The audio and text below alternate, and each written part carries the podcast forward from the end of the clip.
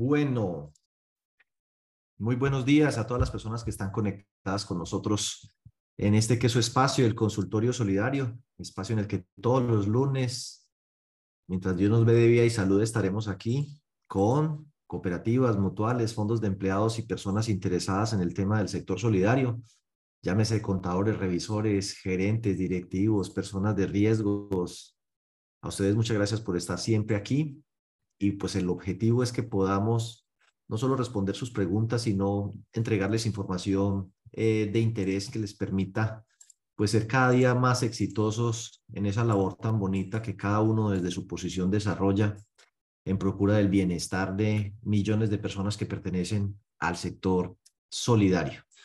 Hoy vamos a hablar pues de varias cositas, como siempre tenemos un, un temario muy ambicioso, resolver preguntas que la gente tenga, mirar entidades que han sido intervenidas o han sido objeto de alguna medida eh, cautelar, cuáles son las causas, pues para nosotros como que revisar que estemos por fuera de ese tipo de causales. Vamos a hablar de un tema normativo por ahí eh, nuevo, de la ley Dejen de Fregar, del tema de pago anticipado de créditos, vamos a mirar un poco el tema de indicadores sectoriales, tasas de interés, en fin, muchos temas y de entrada pues invitarlos a que eh, entre a nuestra página y se informen sobre nuestro próximo seminario que es el viernes 6 de octubre sobre elaboración de presupuestos y ahí les estaremos dando em, información que puede ser útil para la elaboración de sus presupuestos el año entrante y además técnicas para la elaboración de esos presupuestos, especialmente pues de las entidades que se dediquen o actividad de aporte y crédito o actividad de ahorro y crédito, fondos de empleados, mutuales y demás. Bueno, nos acompaña una gente a la que quisiera saludar pues muy especialmente, Credit Café, que es la cooperativa de la cual soy asociado, del gremio cafetero en el que trabajé muchísimo tiempo en Sencoa. Cecilia, que fue la directora de Confecop Valle muchos años, compañera de trabajo también en Sencoa en la parte jurídica. Mario Villamizar también fue compañero de trabajo, me alegra mucho tenerlo por acá, experto en todo el tema de sistemas, del SIXES, por aquí lo hemos tenido dándonos conferencias a ese respecto. Seguramente en un futuro cercano lo volveremos a invitar. Y bueno, hay una serie de fondos de empleados que Fonser, Fondefis, Fonfresenius en Bogotá, Fonreginal, Felafrancol de acá de Cali, Fonandina, Foncaficentro. Un fondo de empleados muy especial porque tiene una iniciativa empresarial que hizo con su FODES, Fondo de Desarrollo, creó una SAS a través de la cual no solo le presta servicios a sus asociados, sino que lo ha venido extendiendo em, pues allí en su área de influencia en Tuluá. Y creo que es un ejemplo exitoso de emprendimiento con carácter social que complementa muy bien el tema del fondo de empleados, o sea que Foncaficentro pues se abrió a la comunidad a través de esas SAS y creo que les ha ido bastante bien. Felicitaciones. Eh, FENFuturo es un fondo de empleados de Medellín. FECEDA es un fondo de empleados muy grande, muy exitoso, que nació del magisterio del departamento del Meta, pero hoy es como de todo el sector público eh, del Meta, muy, muy interesantes. Eh, el fondo de empleados PICENDE de Pisendé, ese sí no lo conozco pues como tal. Cooperativa Siglo XX, que es de Tuluá, Megaco, que nuevo Cooperativa Multiactiva Los Fundadores, no sé si son la cooperativa pues de acá, Fundadores de Cali. FEPSCO, FEMPIS, Fondo de Empleo de Bancolombia. Oye, las mutuales, ¿no? Mutual Star, Mutual Comerca, recuerden que la ley de las mutuales cambió, ley 2143 del 2021, les da un enorme potencial. Yo siento que es una figura que está desperdiciada en Colombia, es decir, no se está aprovechando adecuadamente eh, o suficientemente más bien. Apenas son un poco más, no sé, de 100 mutuales, eh, cuando deberían ser miles por todo el potencial que tienen. Pueden hacer ahorro, pueden hacer crédito, pueden hacer multiactividad, pueden prestar servicios de previsión, comercio, producción, una locura. Le hace la ley 2143 del 2021. Yo siento que donde más han aprovechado la figura es en Antioquia, donde también es muy fuerte el tema de las cooperativas financieras. Eh, creo que de seis que hay, cuatro o cinco son de Antioquia, que prestan servicios de ahorro y crédito no solo asociados, sino también a terceros y son vigiladas superfinancieras. Salió de hecho una de ellas como de las diez entidades vigiladas por la superfinanciera más rentable, la cooperativa JFK. Eso salió por ahí en las noticias. Eh, bueno, y allá también hay unas cooperativas y fondos de empleados muy grandes. Entonces, pues el sector solidario en Antioquia, eh, qué bueno que, que progrese tanto.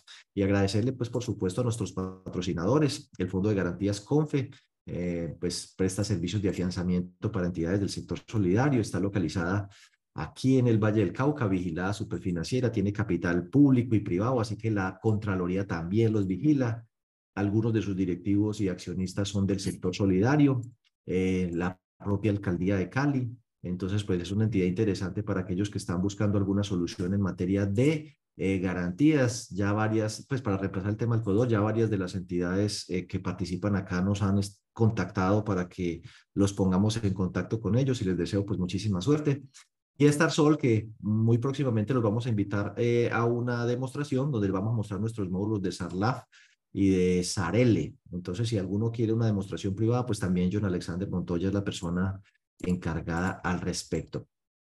Y listo, mire, vamos a mirar eh, en la primera sección dos entidades intervenidas recientemente para ver cuál es la causa. Recuerden que esas resoluciones ustedes las encuentran en la página web de la Supersolidaria, en donde dice normativa, a ver, les muestro aquí de una vez eh, donde por si las moscas, aquí donde dice en la página web de la Super Solidaria, es una información pues pública, a ver, donde dice normativa, eh, tocan ahí la imagen, y donde dice normativa, ábrete sésamo, entran aquí donde dice resoluciones de intervención o con institutos de salvamento. Oiga, discúlpeme, yo aprovecho de una vez para agradecer a todas las personas que eh, distribuyeron la información sobre nuestro seminario de finanzas personales. Tuvimos entre YouTube y, eh, ¿y qué? Y, en Zoom, creería yo que, pues no sé, entre las dos debería ser por lo menos 600. Aquí tengo 279 eh, por YouTube y estuvieron más de 300 personas conectadas a través de Zoom. De todas maneras, los que no se lo hayan podido ver, el, seminario que hay donde está en las playlists en vivo, eh, finanzas personales. Recuerde que ese es un seminario que es gratuito. Eh, allí también en nuestra página web donde están las playlists hay cursos de economía solidaria, de inducción en economía solidaria, eh, pues que hemos dado en el pasado. Y por aquí está el tema de finanzas personales, donde está pues el, el más reciente que dimos. Entonces ahí lo tienen pues a la orden. Ahora, volviendo aquí, a este, entonces ustedes pues simplemente lo descargan y lo miran eh, con mayor profundidad por lo siguiente. Miremos, por ejemplo, este, una cooperativa multiactiva MIR, ¿qué fue lo que le pasó? Primero, el tema de la preparación de estados eh, financieros y libros contables. Eh, pues leanlo ustedes en detalle, pero dice aquí pues que no existen libros contables, pues obviamente que eso es grave. entonces dice aquí de 2019, 20, 21, 22, eh, entonces, que la, el contador está reconstruyendo la información. Entonces, pues imagínense ustedes que uno llegue y no, no tengo contabilidad, pero no más de los últimos cuatro años, o bueno, estados financieros. Y tampoco efectuaban los reportes a la supersolidaria. Esos son pues como pecados mortales para la superintendencia. Entonces, no han hecho esos reportes a través del programa SIXES y yo creería que esas fueron las, bueno, dos causales importantes, pero la más grave, pienso yo, es que se metieron en un proyecto de vivienda eh, y ese proyecto de vivienda pues tiene problemas contractuales y de liquidez, o sea, de incumplimiento para los asociados, asociados que se quieren echar para atrás y que le devuelvan su plata y entonces pues todo eso deriva en este asunto. Y pues menciono mucho este tema de la vivienda porque Oiga, aquellas entidades cooperativas, fondos de empleados y mutuales que sueñan con comprarse un lotecito y construir un barrio para los familiares de los asociados, ojo con eso. Podría ser un listado más bien corto, pero sustancioso de entidades que conozco que se quebraron por proyectos de vivienda. Uno de ellos, una cooperativa en la que trabajé de aquí del Valle del Cauca, Cooperativa Central Castilla, se metió en un proyecto de vivienda, hasta ahí llegó la cooperativa, desaparecida. Y otra que recuerdo Ah, pero eh, queda por allá de Boyacá. A la final la fusionaron con Covitel, una cooperativa también que construía proyectos de vivienda por allá.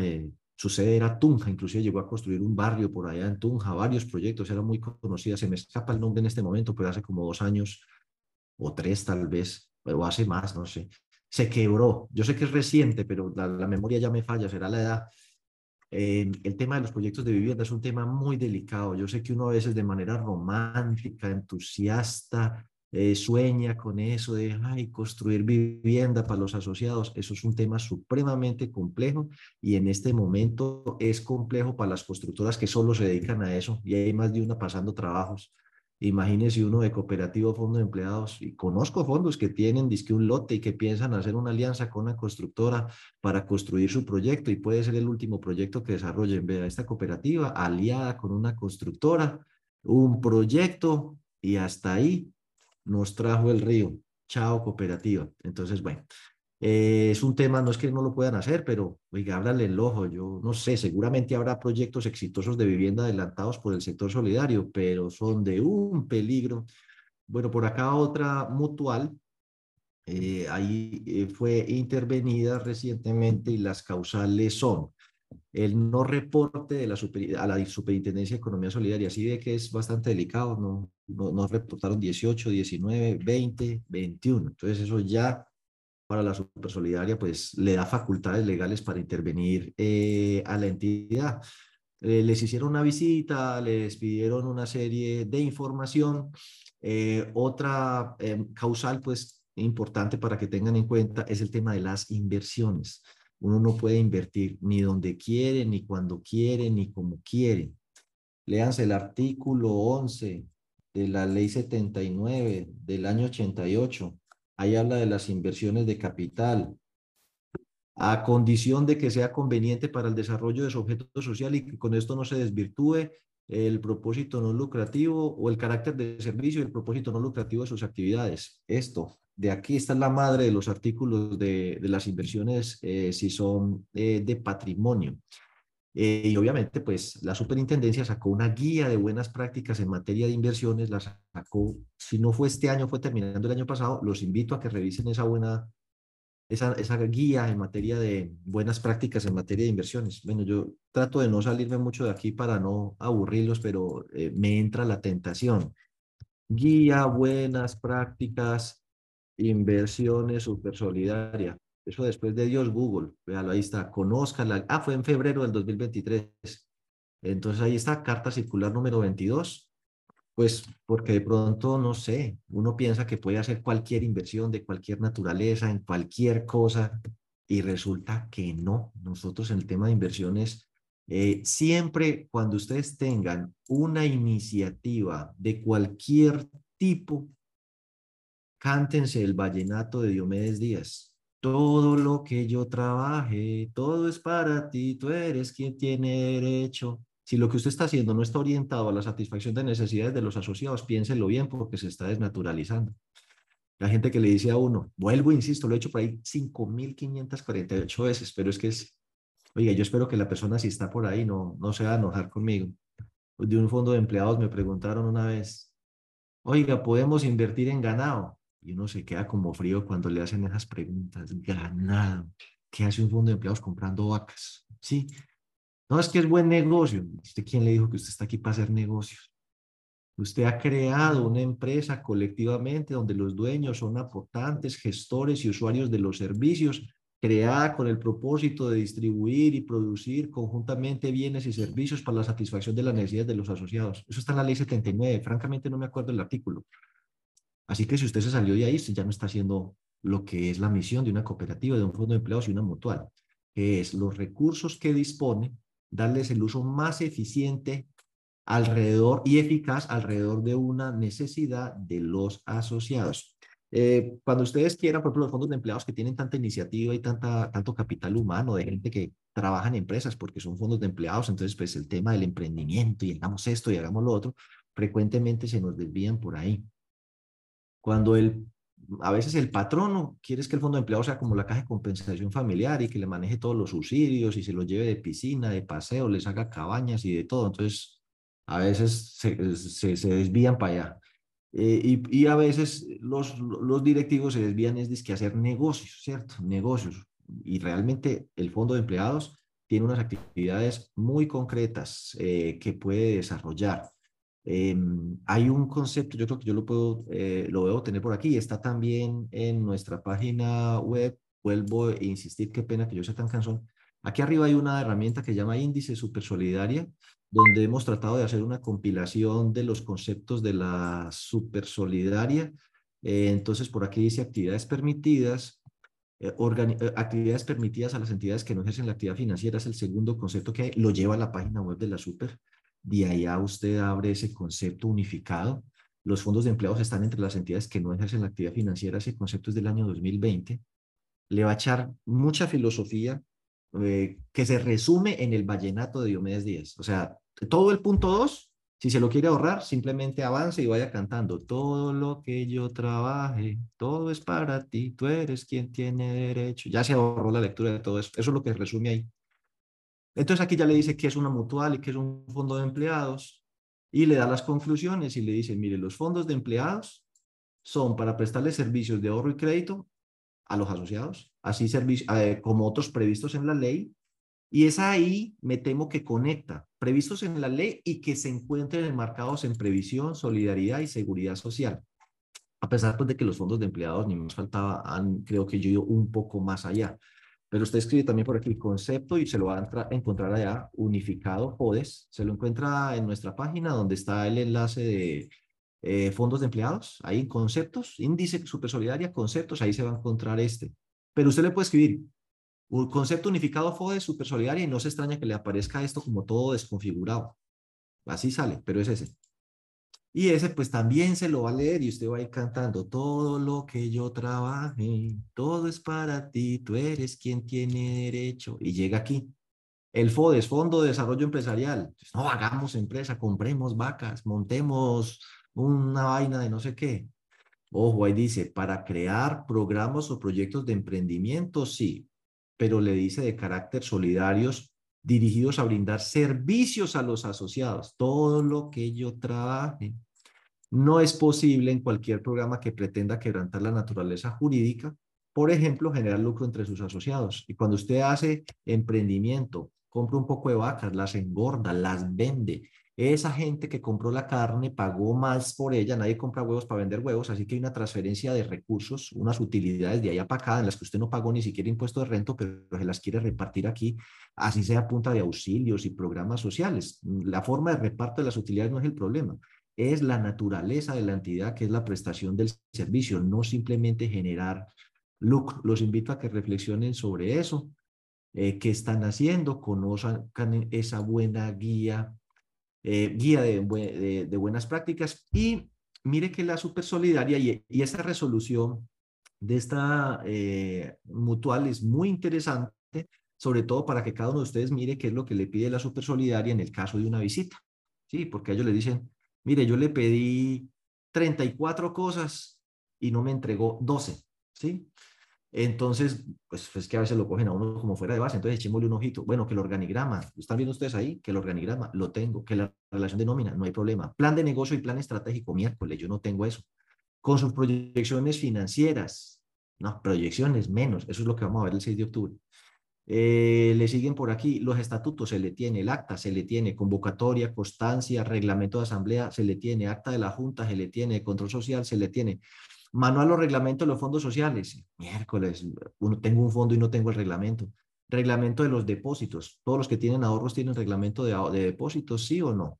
Eh, bueno, archivo de Excel con los asociados, eso no hay problema. Políticas NIF, el manual NIF no sé, hace algún tiempito dimos un seminario sobre eso, espero que ustedes tengan actualizados sus manuales. Estados financieros comparativos los tengo, los tengo, balance de prueba en Excel se le tiene, conciliaciones bancarias se le tienen, eh, inversiones, bueno, piden una relación de las inversiones. Eh, ¿Qué más te dice? Copia del manual SARLAF, espero que lo tengan, ¿sí? nota de la distribución de excedentes, notas contables, acta del nombramiento del oficial de cumplimiento, donde tengan que nombrar oficial, pues hoja de vida del oficial de cumplimiento y suplente con las capacitaciones del curso de la UIAF y del diplomado, reportes a la UIAF de los últimos tres trimestres, informe ejecutivo del estado del SARLAF, ¿ya? Elaborado por el oficial de cumplimiento y validado por el revisor fiscal. Bueno, entonces ahí está pues sobre todo por eso me pareció muy interesante esta eh, resolución, porque tiene un listado de cosas que pidieron y que fundamentalmente a nosotros nos puede servir como un checklist. Si nos llegara a visitar el super nos pide esas cosas, ¿las tenemos o no las tenemos? Bueno, recuerden pues entonces que tenemos nuestro seminario el viernes 6 de octubre en el tema de presupuestos y proyecciones antes de, cambiar de tema y nuevamente agradecerle a, Confe y a Starsol eh, por eh, patrocinar el consultorio y obviamente si ustedes requieren más información de ambos, contáctense con nosotros y los estaremos comunicando. Dicho lo anterior, el sector solidario, ¿cómo vamos? Les voy a compartir algunas cifras. Cifras que solo aplican eh, para entidades de primer nivel de supervisión, que son las que reportan mensual, dado que la última información está allí a julio. Póngale cuidado, los fondos de empleados de primer nivel de supervisión, que son 92, tienen una mora del 3.31, que está alta, más alta que la del año pasado. Es decir, inclusive en los fondos de empleados la morosidad se ha incrementado. Se ha incrementado en todas partes, pero hasta en los fondos de empleados.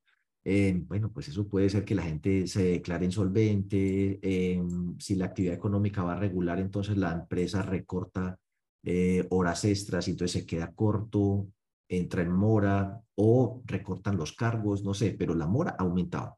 la mediana, esto significa que la mitad de los fondos tiene una mora de más de 2.32 uno de cada cinco tiene una mora de más de 4,7. O sea que si su fondo de empleados tiene una mora de más de 4,5, usted está en el 20% de los fondos de empleados con un peor indicador. Y si sumamos los, no, bueno, de los de nivel 1, pero ahí se van asomando ustedes al espejo. Em, me encantaría pues de nivel 2 pero, y 3, pero eso toca esperar como hasta fin de año que hayan publicado la de septiembre porque solo reportan eh, trimestral PUC para poder sacar la información.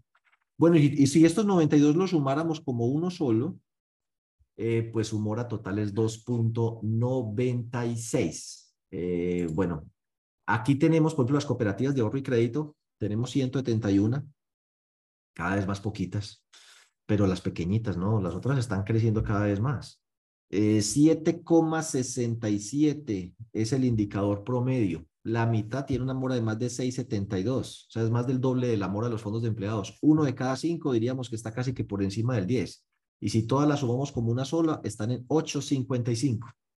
Las mutuales, las mutuales. Las mutuales en promedio tienen una mora del 7,43, muy parecido al de las cooperativas de ahorro y crédito. No cogí todas las mutuales, cogí 12 mutuales de primer nivel de supervisión que fundamentalmente tienen servicio de crédito. La mitad tiene una mora de más de 6,68, una de cada cinco tiene una mora de más de 10,40 y entre todas juntas casi llegan al 8. Y las con actividad crediticia son aquellas cooperativas, algunas se llaman disque multiactivas o integrales, pero en la práctica usted les mira el balance y no hay ninguna multiactividad ni integralidad, se dedican al crédito y punto. En esas hay 30 y algo, es que me quedó tapado allí, pero 30 y piquito de primer nivel. Esas está más complicado la cosa. Tiene una mora promedio del 11,37 pues por eso es que en el modelo de pérdida esperada les cascan más duro. Es que de acuerdo al riesgo es el tema de probabilidad de incumplimiento del modelo. La mitad tiene una mora de más del 7,19. Una de cada cinco tiene una mora de más del 13 y entre todas una mora del 8. Y ahí hay otros indicadores, sino que, bueno, a ver qué te digo, se los voy como a muy brevemente a explicar y ustedes ya después lo, los mirarán. Esto sigue siendo calidad de cartera, ¿no? Pero esto es eh, el quebranto patrimonial. Es un tema de solvencia patrimonial que yo lo veo muy bien. Es decir, el, el patrimonio de los aportes, si lo miramos aquí en las, actividades, en las de actividad crediticia, el promedio es de 212, en las mutuales, pues bueno, es que ellas no devuelven los aportes, las cooperativas de ahorro y crédito 175 y los fondos de empleados 194. Casi el patrimonio en todas las entidades duplica el valor del aporte. Tienen buen capital institucional, creo yo, en la mitad de los casos está alrededor de, por debajo de la mitad, de uno y medio, vea. Uno y medio, uno y medio, bueno, las mutuales ya les dije es muy especial, y aquí uno y medio casi. O sea que el, patrimonio es casi 1.5 veces, o es más de 1.5 veces, en más de la mitad de los casos. ¿La cartera cuánto tiene? Bueno, la cartera en los fondos es el 77% del activo, en las cooperativas el 78%, en las mutuales el 70% y en las de actividad crediticia el 71% pues para que ustedes como que se vayan ahí comparando. Y aquí yo hice una especie de capital institucional. Si al patrimonio le quito los aportes, pero le, le dejo los amortizados, que esos son propios, ¿cuánto representa del, del, del activo? Ahí está involucrado pues excedentes, ganancias NIR, reservas, fondos patrimoniales, donaciones. En los fondos de empleados en promedio es del 11. En las cooperativas de ahorro y crédito del 15. Bueno, las mutuales sí es más chiquitico. Y en las cooperativas con actividad crediticia del 26. Esas tienen una gran solvencia patrimonial eh, y con eso pues apalancan junto con los aportes el resto. El margen, el margen a julio antes de gastos sociales, que es la cuenta 511095, 523095, sin el impacto del deterioro y sin el impacto de las depreciaciones y amortizaciones. En los fondos de empleo la suficiencia de margen es de 197. Eso significa que por cada 100 pesos de gastos producen casi el doble de margen.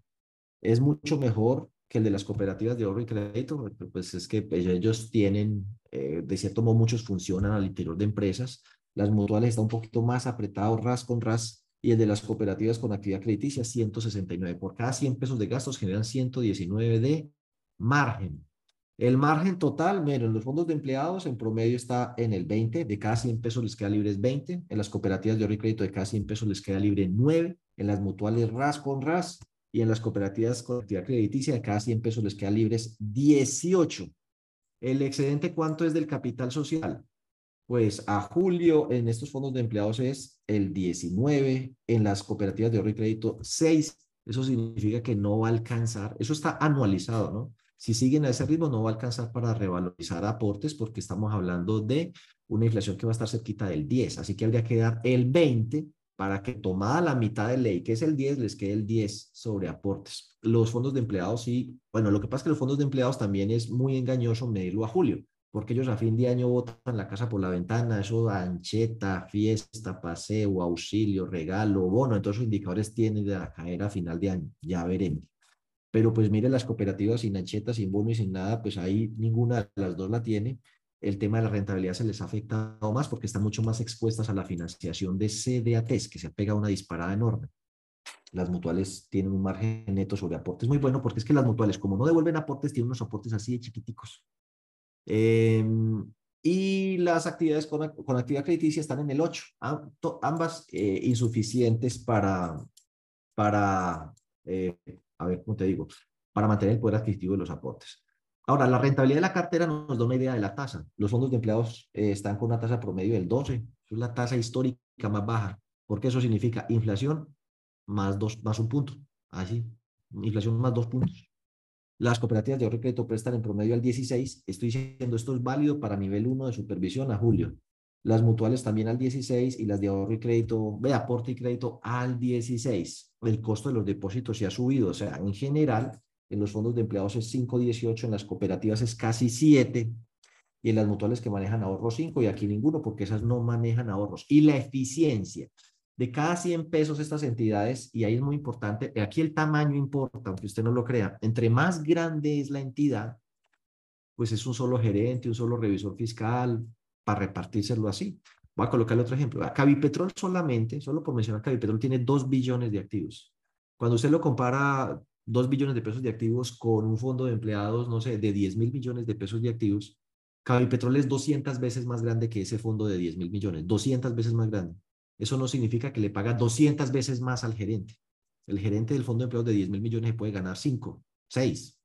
El gerente de Capital se puede ganar 30, 40, 50. Entonces, pues sí, se gana 10 veces más, no 200 veces más. Eso se llama economías de escala. Eh, entonces, pues por eso eh, tenemos que las entidades más grandes son más eficientes. Entonces, por eso este dato es, es solo útil para las que son grandes. Entonces, de cada 100 pesos se gastan 37, o sea, de cada 100 pesos de ingresos financieros, eh, rendimientos de inversiones e intereses de cartera, se gastan 37 en la administración, gastos de personal y generales sin esa cuenta de gastos varios, que eso es alegría y beneficio social. Las cooperativas de ahorro crédito se gastan el 50. Es que recuerde que las cooperativas de ahorro crédito en su mayoría son pues van por cuenta propia, mientras que los fondos de empleo muchos funcionan con el patrocinio de la empresa, no pagan arrendamiento, ni servicios, ni internet, ni nada de eso. Y hay casos como el de la vivienda, donde la vivienda les paga a todos los empleados. Eh, usted mire cuántos son los gastos de personal del fondo de empleados de la vivienda. Cero. Y eso que tiene más de 300 mil millones de pesos de activos. Eh, las mutuales se gastan dos tercios. De cada tres pesos, dos se les van a administración, al igual que las cooperativas de aporte y crédito. Y el deterioro neto EA aquí se nos está comiendo el 7% de los ingresos. Deterioro neto es gasto de deterioro menos recuperaciones. Se nos come el 6%, casi 7% de los ingresos, a las cooperativas de ahorro y crédito se le está comiendo el 17% de los intereses de cartera, porque ellas ya están aplicando pérdidas paradas y las otras entidades para allá vamos, para que van, abróchense los cinturones. Eh, una de las cosas que está afectando muchísimo la rentabilidad de las cooperativas de ahorro y crédito es ese embeleco de la pérdida esperada. Discúlpeme, pero es que yo no soy un entusiasta de ese tema de la pérdida esperada. A mí eso me parece que era innecesario para el sector, francamente. Yo no creo que eso pues como contribuya mucho a ver mejor o peor el riesgo. Creo que habíamos tenido formas más sencillas de haberlo resuelto, pero también es cierto que eso no tiene marcha atrás, aunque están pues hablando con la supersolidaria, efectivamente si es posible ajustar algunas cosas en el modelo. Ese modelo no se construyó desde acá, uno simplemente lo aplica. Aquí póngale uno, aquí póngale cero, aquí uno, póngale cero, le dio tanto, hágale. Y entonces pues queda uno como loco. Pega mucho el tema de que la gente haya tenido malos hábitos de pago con uno mismo en los últimos 36 meses, porque a pesar de que esté hoy en A, él se devuelve 36 meses. A ver usted qué tal ha sido. Y hay gente que tiene unos pecaditos, se atrasa con las cuotas que compromete extras, hace un credillá y se atrasa con él. Ese tipo de cosas hace mucha mella. En las mutuales es del 13, y las cooperativas crediticias el 19, y eso que no están explicando pérdida esperada, eso significa que casi la quinta parte de los ingresos se le está yendo cubriendo las provisiones. ¿Por qué? Porque el indicador de calidad de cartera que nos ha dañado a todos. Entonces, el indicador de calidad de cartera es un tema al que le deben prestar atención porque la gente tiene un serio problema de capacidad de pago, la gente está muy apretada del bolsillo por cuenta de la inflación y las altas tasas de interés y eso se demora otro poquito, aunque seguramente hacia el 2024 cuando el Banco de la República diga en sus marcas listos fuera y le baje la tasa del Banco de la República de la primera bajada 13 a 25 a 13, así sea poquito, ya es una señal. Oiga, van a empezar a bajar las tasas, esto se arregló. Entonces los bancos que tienen un problema de colocación de cartera terrible que están llenos de liquidez, pueden salir con campañas de colocación. Eso sí, viendo muy bien. Esto no se trata de que hace el bien sin mirar a quién, no toca muy bien mirar la capacidad de pago de la gente porque está apretada. Mirando de ahí un subsector que son las cooperativas de ahorro y crédito, póngale cuidado a lo siguiente, que eso es, esto es como que te yo, como un indicador de cómo estaremos el resto. Ustedes dirán, ¿por qué? El marco normativo más exigente, lo voy a decir hasta de un modo poco político, que mi esposa siempre me regaña, yo la mantengo aquí, ella es la, ¿cómo se llama? La editorial, la correctora de estilo. Entonces, pues, eh, a las que más le joden la vida es a las cooperativas de ahorro y crédito. Una cosa impresionante. Y si a esas que las mantienen tan de aquí, eh, afinando todos los modelos de riesgo, mercado, liquidez, operativos, o sea, las mantienen así, reportan semanal. Entonces uno dice, bueno, si a esas les va a regular, ¿cómo nos irá el resto? Mire, de las 171 que quedan, 21 empezaron a perder plata este año y apenas vamos en julio. Llevan perdidas 14 mil millones a pesar de que en los años anteriores tenían excedentes, pero ya desde el 2022 se veía que iban para abajo. Cinco llevan ya dos años perdiendo plata. Perdieron plata en el 2022, perdieron plata en el 2023. Cinco llevan tres años perdiendo plata. Líbranos, señor. Perdieron plata en el 2021, plata en el 2022, plata en el 2023. Estamos hablando entonces que 31 entidades es casi el 20%, casi una de cada cinco cooperativas está perdiendo plata este año y algunas ya venían de atrás. Pero a eso súmele que hay 60 que los excedentes vienen disminuyendo. Cuando uno mira el promedio del 2021 mensual, el promedio del 2022 mensual, el promedio del 2023, esa vaina viene para abajo. Mire, dieron 176 mil millones de excedentes en el 2021, 161 mil en el 2022 y ya para el 2023, hasta julio apenas llevan 38 mil, o sea que van a cerrar. Inclusive yo creo que con mucho menos porque esto no mejora, esto tiende a empeorar pues porque los CDATs que recogieron las nuevas tasas para que el plata no se la llevaran, Em, todavía faltan algunos por renovar a tasas más altas, así que ese costo financiero aumenta. Lo que pasa es que estas cooperativas ya también se movieron subiendo la tasa de la cartera. También es cierto que la tasa de la cartera recoge esa decisión más lento de lo que lo recogen los EDATs y ahí está la explicación. Y súmele el tema de pérdida esperada. Todas las cooperativas no están, las de ahorro y crédito, adoptando pérdida esperada al mismo tiempo. Hay unas que llevan más meses que otras y otras que apenas están empezando. O sea que esto tiende más bien a empeorar. Eh, por, a medida que las cooperativas empiecen a aplicar el tema de pérdida esperada, van a tener un mayor golpe en sus estados financieros y el tema de los depósitos todavía le falta un golpecito. Y hay 80, que son como el 45%, que sus excedentes son iguales o mejores que los que teníamos en el año pasado. Y ese puede ser un panorama eh, de cómo está la cosa. La Supersolidaria publicó esto interesantísimo, échenle el ojo. Es el balance social de las cooperativas del 2019, 20 y 2021. No sé, hubieran aprovechado, hubieran puesto de una vez el del 2022, les había quedado súper chévere. Lo acabaron de poner. Los invito a que lo estudien. Sobre todo porque, ojo a esto, en ese informe dice que a finales de este año van a definir cómo va a ser la aplicación de ese balance social, pero a los fondos de empleados, que es la segunda fase. O sea, fase 1, cooperativas de ahorro y crédito, 19, 20, 21, bueno, ya llevan 22, ya llevan cuatro años presentando balance social y ahora, aparentemente, pues lo que dice el informe, ese informe lo acabo de poner la Super Solidaria en su página web es que en el 2023 deben definir el tema de aplicación de balance social a los fondos de empleados, que ahí está. Nosotros en su momento dimos un seminario em, a ese respecto y pues obviamente cuando eh, salga la norma, la disposición, la sensibilización, pues desde aquí daremos un seminario de cómo elaborar ese formato de balance social que sacó la Supersolidaria, que de todas maneras está en la página web de ellos por aquellos que se quieran pues como enterar más del tema. Bueno, pasando a nuestra sección de ¿sabías qué? Hay un decreto que ustedes deben estudiar con juicio. Ese decreto se llama el decreto 2032 del 2020. Ese decreto, eh, pues lo menciono porque me han hecho varias consultas en el sentido de cómo se deben aplicar eh, los pagos anticipados de los créditos. Hay pagos anticipados de créditos que se producen cuando una persona, por ejemplo, pierde el vínculo común de asociación en una entidad en la que se trabaja con el tema de libranza y las prestaciones están en garantía de esas obligaciones. Así que cuando se produce su desvinculación, la liquidación final de prestaciones sociales, al igual que los aportes y los ahorros, se cruzan con la obligación. Entonces ahí tenemos como dos cosas.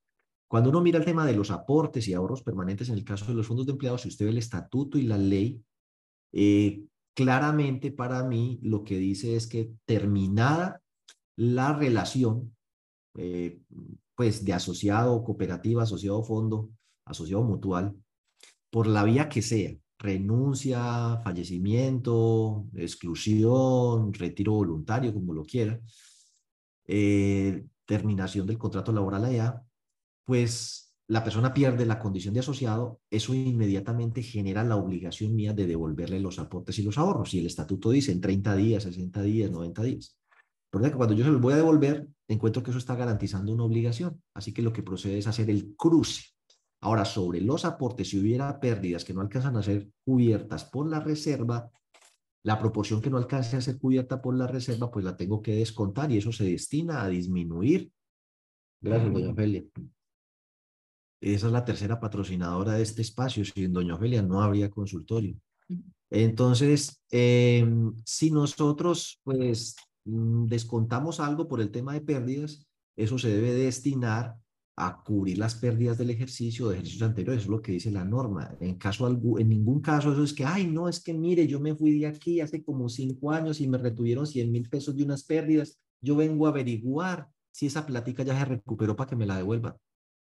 No, eso se aplica a las pérdidas y punto. Se hace el cálculo de lo que usted le toca al corte del mes inmediatamente anterior, pero después no le devuelven plata. Eso es como uno decir, ay, mire, es que yo vendí unas acciones de Copetrol hace tres años como en 2.500 pesos y yo las había comprado en 3.000, le perdí 500 pesos y yo veo que eso está en 3.500, vengo por los 500 que me quedaron debiendo, ¿no? Aquí no le quedó viendo nada. Usted se pudo haber quedado y haber terminado de perder la plata que tenía en Ecopetrol, la acción la pudo haber vendido en 1.000, o se pudo haber quedado esperando a que se recupere. Pero usted dijo, hoy me retiro, hoy se va con ese precio. Eso mismo pasa con el tema de los aportes. Eso está en la circular básica contable, ¿no?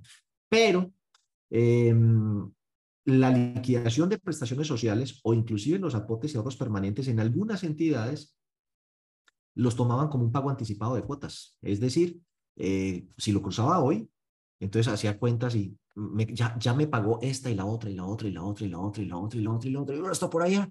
Entonces, no, tranquilo, mijo, váyase que no nos tenemos que volver a ver sino hasta dentro de 13 meses. Usted ya pagó la cuota de aquí. Mejor dicho, nos volvemos a ver en noviembre del 2024 porque ya usted pagó las cuotas de aquí para adelantados, ¿sí? Como, como si fuera pago anticipado de, de cuotas. Y el sistema manejaba eso. Entonces, una persona que se quedó sin empleo, que no la vemos, no le vemos la cara hace un año. Estamos en septiembre del 2023, 4.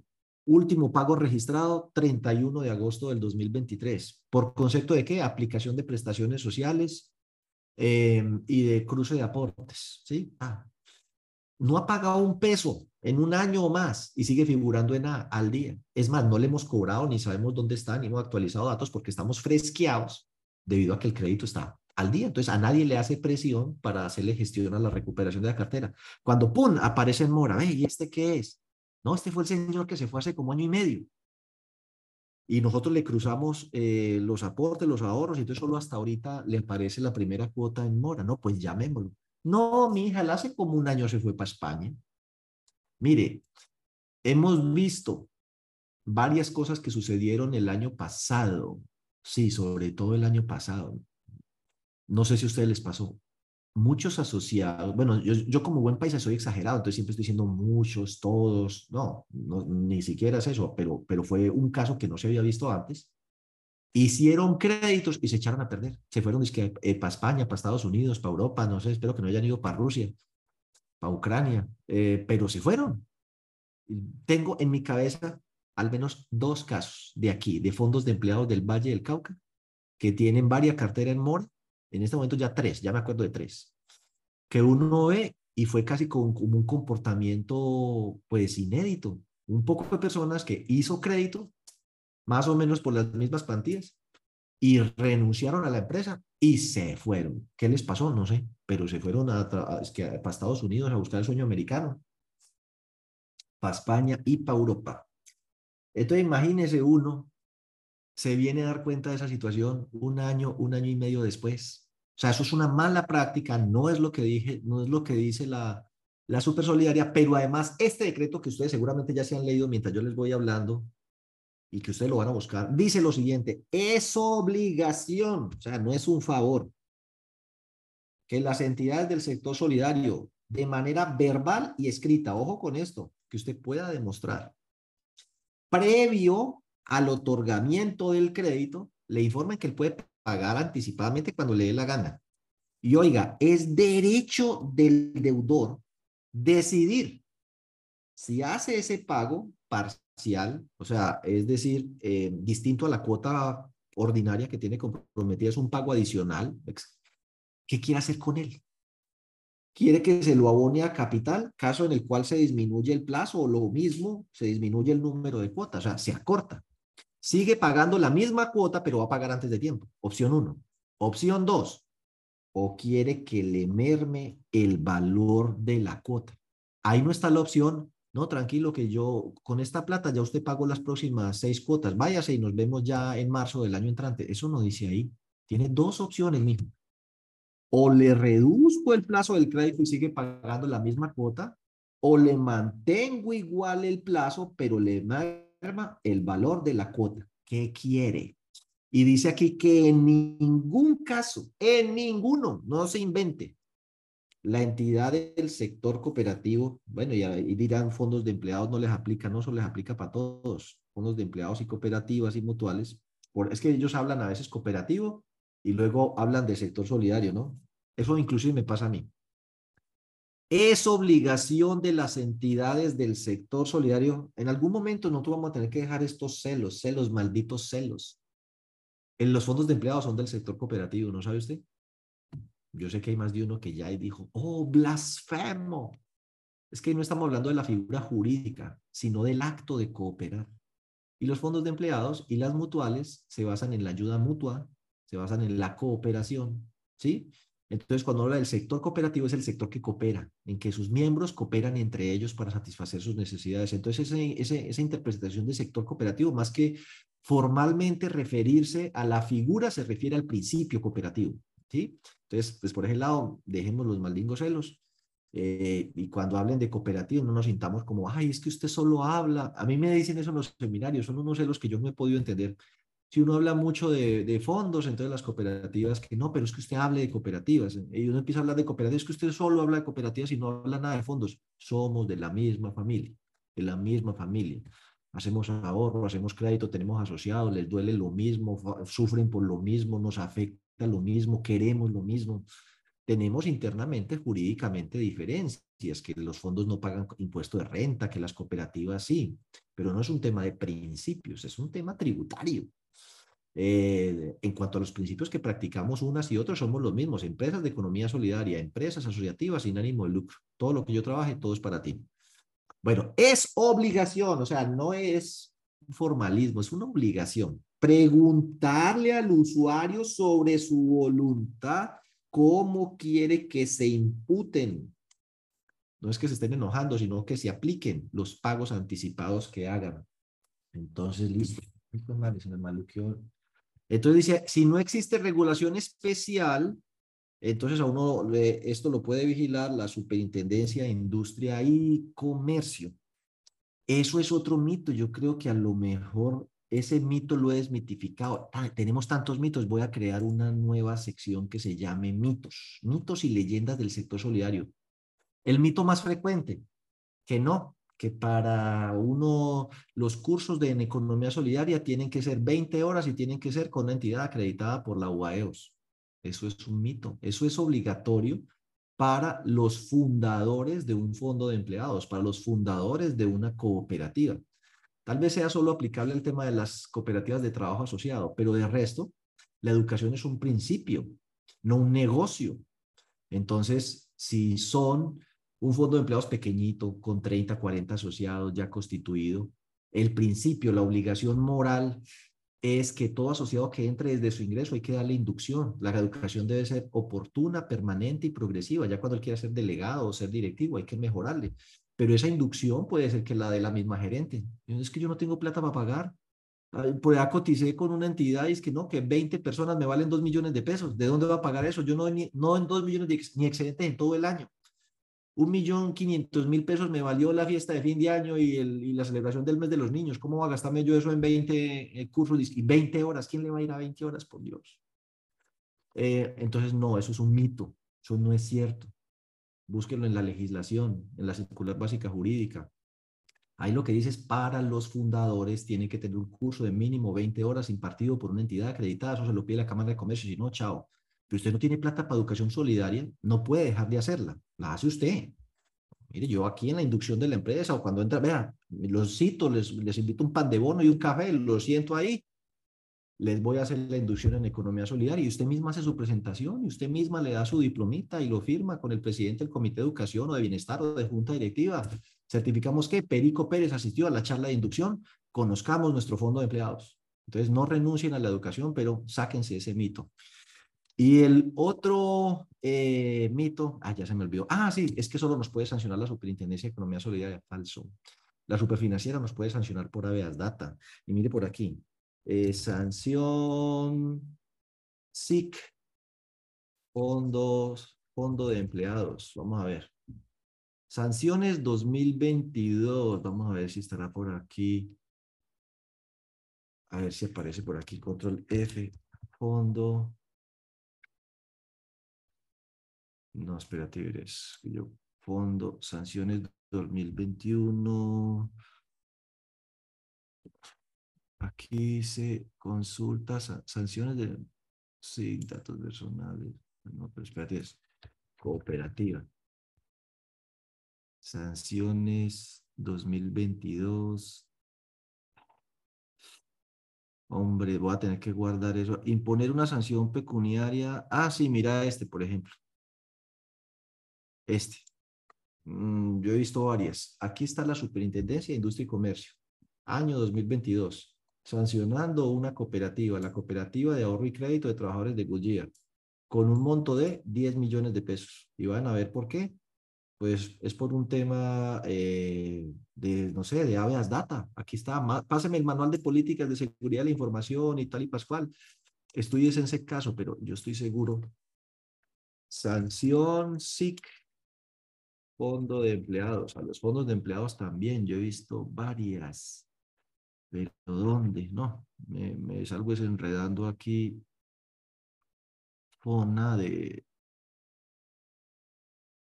Después lo busco entonces con más juicio y me, me preparo mejor. Control F, cooperativa. Mire, ahí está, cooperativa de trabajadores de Goodyear. Ahí está esa sanción pero yo, yo había visto otro con más fondos de empleados, cooperativas, aún no lo puede sancionar la Superintendencia de Industria y Comercio por ese tema de, de Derechos del Consumidor, de Avedas Data y la Superintendencia Financiera, además de la Supersolidaria. Ese era pues como uno de los mitos que quería derrumbar. Listo. Novedad. Eh, y creo que con eso terminaremos hoy porque ya se nos, se nos está acabando el tiempo, que es una ley que se le han dicho ley dejen de fregar, eh, la ley 2300 del 2023 que arranca ahorita su vigencia en, el, en octubre del 2021. Entonces póngale cuidado, léanse, la estudienla, yo solo les quiero generar como la, el interés. Dice aquí que solo se puede contactar a los consumidores mediante los canales que estos autoricen. Así que se les debe ser informados y socializados previamente por las entidades de cobranza. Eh, pues como ustedes seguramente le van a cobrar a sus asociados cuando estén en mora, es muy importante que en los formatos de afiliación o en el formato de solicitud de crédito o en alguna parte, ellos manifiesten expresamente su autorización para ser contactados o a través de qué, pues teléfono, mail o qué, bueno, en fin, horarios y periodicidad. Una vez establecido un contacto directo con el consumidor, que en este caso pues será nuestro asociado, no puede ser contactado por gestores de cobranza de varios canales. Yo, por ejemplo, cuando me sentía un poquito deprimido, que uno no es nadie en la vida, dejaba de pagar el celular, me atrasaba un día. Te mandan correos, te mandan mensajes, te mandan WhatsApp, te llaman al teléfono. Es una cosa, una cosa impresionante. Esa vaina se jodió. En una misma semana no puede utilizar varios canales, ni en más de una ocasión el mismo día. Me llama una vez al día, hoy, y fue, me llamó por teléfono, no me puede mandar un correo electrónico hoy. Hoy me mandó por el canal que autoricé ese mismo día. Vea, usted está en mora, si no paga, recuerde que puede llegar a ser reportado a las centrales de riesgo, listo. Debe ser hecho de manera respetuosa, creo que eso lo cumplen. Ya lo de la intimidad sí son muy hartos, pero te ponen horario, ojo con esto. 7 a.m. a 7 p.m. y sábados de 8 de la mañana a 3 p.m. Nada, ir llamando a cobrar la, la cooperativa o fondo, llamarlo a las 5 de la tarde un sábado. No, señor. Y no se puede llamar ni domingos ni días festivos. Aleluya. Eh, si, el, si el deudor quiere ser contactado en horarios distintos, debe manifestarlo expresamente. Mira, a mí no me llame a la oficina en esos horarios porque no me consigue. Eh, pero llámeme el domingo. Entonces, él expresamente autoriza y manifiesta su voluntad de que cualquier cosa lo llamen en otro horario distinto del que están diciendo ahí, porque él dice, en la empresa yo no puedo contestar eh, teléfono. Bueno, no se puede contactar a las referencias personales, ando buscando un deudor moroso que no quiere pagar, pero a la balista, al codeudor o al deudor solidario, se le va a contactar igualito, con las mismas condiciones para decirle que usted no ha pagado. Ya usted pues lo retacará a su modo. Por eso es que ya nadie quiere servir de codeudor. Imagínese uno bien tranquilo en la casa cuando lo llaman, vea, lo llamamos para informarle que el señor que usted le sirvió de codeudor no ha pagado. Así que usted va a hacer terminar mal reportado por culpa de él, se le va a dañar su historial crediticio, va a echarle con él a ver, presiónelo, chúselo. Ay, yo para qué le serví de codeudor a este tipo. Es que el tema de los codeudores es bien maluco. Em, ¿Qué dice aquí? Bueno, eh, cuando se realice, eh, dice, cuando se trate de promociones para alimentar base de datos, debe haber un mecanismo ágil para cancelar en cualquier momento la recepción, para darse de baja. ¿Se acuerdan que una vez lo meten y empieza a llegar mensajes de una vaina? Pero le dice un mensajito, si no quiere seguir recibiendo este tipo de mensajes, de clic aquí, ¡pum! Entonces ahí se baja uno. Eso le da eh, cumplimiento a esa parte de la ley. Dice aquí, no se puede hacer visitas al domicilio o al lugar de trabajo, los chepitos, excepto obviamente cuando se trate de microcrédito, créditos de desarrollo agropecuario o exista autorización expresa del consumidor, o sea, del asociado deudor. Eh, o bueno, aquí dice que no es aplicable cuando no tengan información actualizada. O sea, la gente tiene la obligación de actualizar datos. Es que si usted no actualiza datos, pues es posible que ese tipo de acciones eh, Mm, desplieguen, una vez la empresa de mensajería física o electrónica reporte que ha sido imposible contactarlo en esos eh, datos de correo o teléfono, pues porque al final usted no los actualizó. Ahí sí de pronto le pueden hacer la visitica a la dirección del trabajo o de no sé qué, de la casa. Dice eh, las entidades que adelanten gestiones de cobranza deben abstenerse de consultar al, al consumidor financiero el motivo del incumplimiento. ¿A usted no les ha pasado? Yo, yo, yo he hecho esos cursos. Es decir, uno se atrasa en una cuotica. Le pasa a uno, se le olvida. Se va de vacaciones y se le olvida pagar. Oiga, y cuando se le conecta uno al celular tiene 50 mil llamadas ahí en espera. No dicho, ese banco se va a quebrar si usted no paga esos 100 mil pesos. Y de pronto uno conecta y volví a mi tierrita, si uno se baja, por ejemplo, para el exterior y entonces, bueno, está sin celular. Y cuando vuelve aquí, conecta, que coge la red, la primera llamada que entra al banco. Es como si estuvieran ahí marcando a toda hora, qué horror. Mire, eh, lo estamos llamando del banco tal, pero usted no ha pagado. ¿Nos podría decir, señor Betancourt, cuál ha sido el motivo de su incumplimiento? O sea, es una pregunta bien incómoda, pues porque no he tenido con qué. ¿Por qué no he pagado? Pues porque no he tenido con qué, ¿para qué pregunta bobadas? Entonces, eso no me puede volver a preguntar. ¿Por qué no ha pagado? Problema de él. Entonces, lo que le puede decir es, oiga, ¿qué alternativas de pago? Si ha tenido dificultades con el pago, presenta dificultades con su capacidad de pago, recuerde que aquí podemos hacerle una refinanciación. Para eso se puede conectar con las líneas tales, tales y pascuales, donde le informarán las condiciones para la refinanciación de su obligación, con el ánimo de que pueda disminuir el valor de la cuota, inclusive hasta tener un mes, dos meses de periodo de gracia. Esto sí que va a ser importante ahorita porque la cosa está apretada. Em, bueno, y obviamente, pues de estos contactos se exceptúan aquellos que son a favor de él, no para joderle la vida, sino eh, para informarle una transacción sospechosa, para informarle de que se ha producido una transacción. A mí cada que eh, se mueve mi cuenta, me llega un servicio de mensajería instantánea, mire, tan, se movió su cuenta. Y eso en estos días me permitió darme cuenta que me estaban robando la plata en un banco. Tenía 600 mil pesitos. Oiga, en cuestión de minutos se llevan hasta el último, pues yo empiezo a ver que prim, rapi, prim, no sé qué, prim, yo un momentico, y, estaba en la conferencia, entonces esperé a que terminara la conferencia cuando me fui a ver, oigan, transacciones de 100 mil, 80 mil, 60 mil, me barrieron los 600 mil pesitos de la cuenta. Entonces, ese tipo de información que le llega a uno no está sujeto a eso, sí le puede llegar varias alertas y todo ese tema. Y dice otra vez, el incumplimiento de esto le puede dar una sanción de la Superintendencia de Industria y Comercio. Entonces, esa ley entra en vigencia el primero de... Eh, octubre, eso ya es dentro de una semana prácticamente, y por el día de hoy se nos acabó el tiempo y para otra nos va a tocar volver a dejar el tema del estudio de tasas. Nunca alcanzo a llegar a este punto que les quiero explicar dónde mirar las tasas de interés. Para la próxima me va a tocar arrancar por aquí porque nunca alcanzo. Y para la próxima, pues las preguntas que ustedes hayan hecho eh, acá, yo las voy a compilar y arranco con esas preguntas y luego paso eh, a este, eh, si les parece, pues porque se los debo, me lo han pedido varias veces y nada y ustedes tienen ahí una serie de preguntas, pero ya se nos acabó el tiempo. Yo cojo estas preguntas y arranco con la respuesta a estas preguntas en el siguiente consultorio. Nos vemos entonces el próximo lunes. Muchísimas gracias y feliz inicio de semana.